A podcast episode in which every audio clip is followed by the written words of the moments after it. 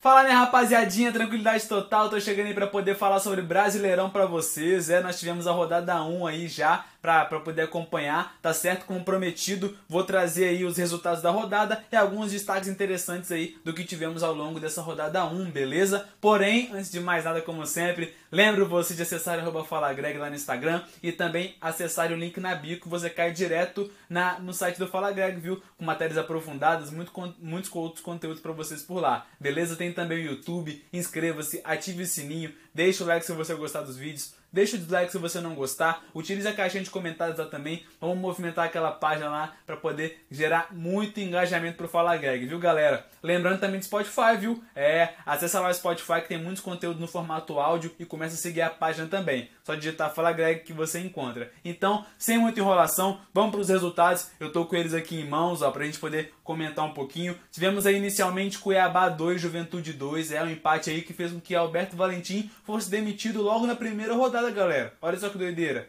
É, a gente precisa averiguar melhor essa situação aí para ver o que tem por trás disso tudo. Tivemos também o Bahia vencendo o Santos por 3 a 0 aí, um resultado muito interessante para a equipe que teve como destaque Tassiano, ele que marcou dois gols, além de Rossi que deu duas assistências. Tivemos o duelo também de tricolores aí, o São Paulo e o Fluminense acabaram empatando em 0 a 0 Tivemos também a vitória do Fortaleza, galera. Fora de casa, venceu o Galo aí no Mineirão de virada por 2 a 1 Dois gols de Pikachu aí. Ele que foi muito importante, além de Voda, que vem fazendo um trabalho muito interessante nessa equipe do Fortaleza, viu, galera? E ó, o Flamengo venceu o Palmeiras num duelo muito duro aí, por 1 a 0 um gol de Pedro. Muito interessante também destacar a belíssima jogada do Bruno Henrique, viu, pessoal? Tivemos também a vitória do Fortaleza, viu? Nos finalmente conseguiu ali sair com a vitória por 3 a 2 contra o Grêmio, um, um jogo de muitos gols ali, 3 a 2 e o Vozão saiu com a vitória. Depois nós tivemos o Corinthians, é, o Corinthians que acabou perdendo dentro de casa na estreia de Silvinho, o Atlético Goianiense acabou saindo vitorioso aí pelo placar mínimo, 1 a 0 Detalhe que o Corinthians ainda perdeu um pênalti, Matheus Vital desperdiçou na cobrança.